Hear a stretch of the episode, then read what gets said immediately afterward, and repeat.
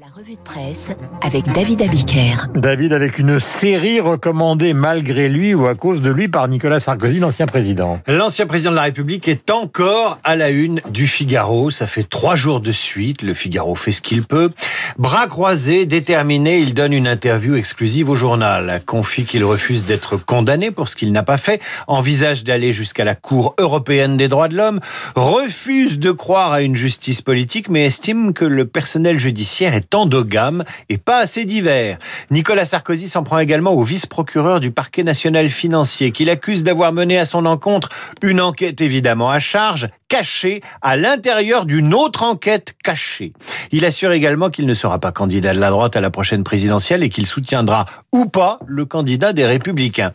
Enfin, le Figaro lui demande pourquoi il s'est fait vacciner alors qu'il n'a pas 75 ans et l'ex-président de répondre qu'il a droit au secret médical comme au secret des conversations avec son avocat. Et puis il y a le début de l'entretien. Qu'a fait Nicolas Sarkozy après avoir appris sa condamnation lundi à de la prison ferme? Eh bien, il a passé la soirée en famille et il a regardé The Killing, une série danoise adaptée aussi aux États-Unis qui commence par une disparition, celle d'une jeune femme, ce qui nous amène à la une du Parisien. Dans le secret du couple de Delphine Jubilard. Delphine Jubilard a disparu depuis la nuit du 15 au 16 décembre sans laisser de traces, explique le Parisien. L'infirmière d'Albi est-elle toujours vivante, séquestrée ou en fuite? Son mari Cédric veut toujours y croire. Et comme il l'avait fait pour l'affaire Daval, le journal Le Parisien donc nous ouvre l'intimité de ce couple qui vivait dans une maison en perpétuel chantier sur les hauteurs d'Albi. Le journal revient sur les circonstances de la disparition en pleine nuit de la jeune femme, sur les alibis de Cédric, son mari, sur la distance qui s'est installée peu à peu dans ce couple marié depuis sept ans. Elle travaille de nuit, lui de jour, s'ennuie, a changé le code de son portable qu'elle consulte de plus en plus souvent, a modifié son apparence, se maquille davantage, modifie sa photo de profil sur Facebook. L'été dernier, Delphine annonce à Cédric qu'elle veut divorcer. Le couple prend un avocat et engage une procédure de divorce. Il faudra prendre, il faudra vendre la maison, cette maison que les enquêteurs ont fouillée de fond en comble sans résultat, avec les technologies les plus poussées, cette maison que Cédric a construite lui-même et à laquelle il est attaché.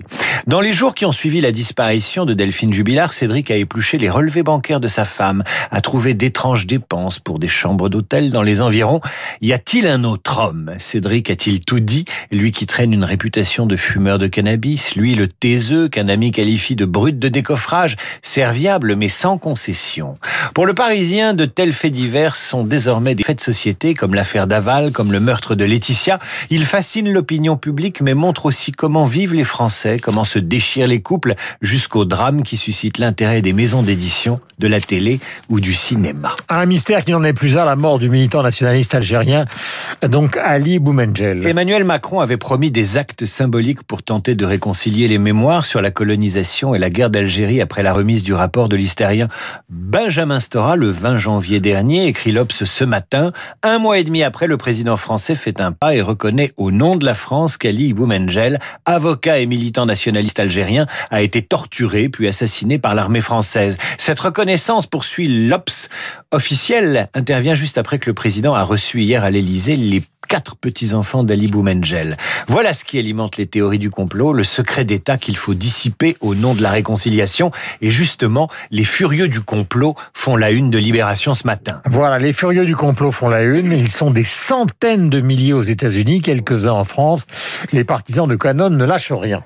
Ils sont persuadés que Trump a été élu et qu'il se prépare à revenir à la Maison Blanche demain, jeudi 4 mars. Pourquoi un 4 mars? Parce que cette date fut longtemps celle de l'investiture des présidents américains nouvellement élus. Pour ces ultra-conservateurs, soutiens de Donald Trump, le retour au pouvoir de leur champion ne fait aucun doute. D'ailleurs, il a gagné l'élection de novembre et sera investi président demain. Joe Biden, il fait semblant de gouverner de la Maison Blanche et pour faire illusion, il se fait filmer dans un studio de cinéma à Castle Rock, en Californie. La rumeur sur le retour de Trump court chez ses partisans depuis l'invasion du Capitole le 6 janvier dernier.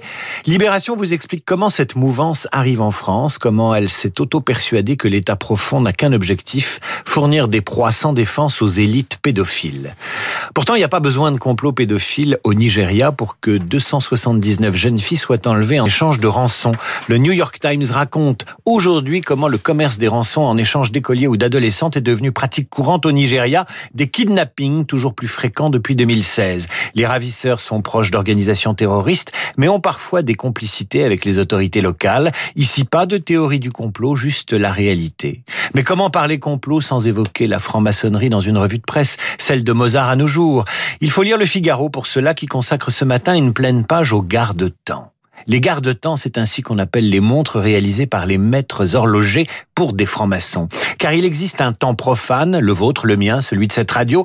Il est presque 8h40 à la pendule de Radio Classique et un temps maçonnique, celui des initiés. Le Figaro annonce une vente aux enchères de ces montres conçues pour des frères d'ici le printemps. La collection d'un initié belge, la plus ancienne date de 1802 la plus ancienne de ces montres. Ces garde-temps sont le plus souvent des pièces uniques, certains sont triangulaires, d'autres ont des inscriptions à la gloire du grand architecte de l'univers.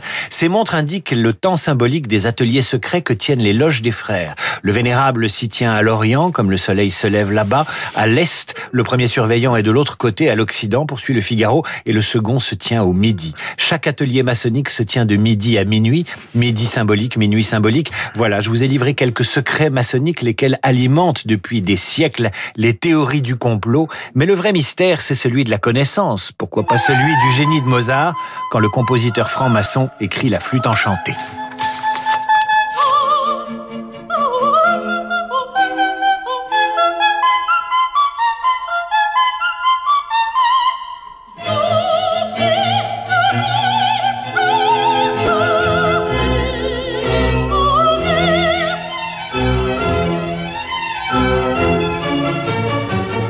Il est 8h40 sur l'antenne de Radio Classique. Quel bonheur d'écouter Mozart, donc en fin de matinale. Mais la matinale est loin d'être terminée. Nous sommes avec Hervé Temim, qui, vous le savez, est avocat, donc l'avocat de Thierry Herzog. Nous sortons d'une période extrêmement agitée. Ce soir, Nicolas Sarkozy sera aux 20h de TF1.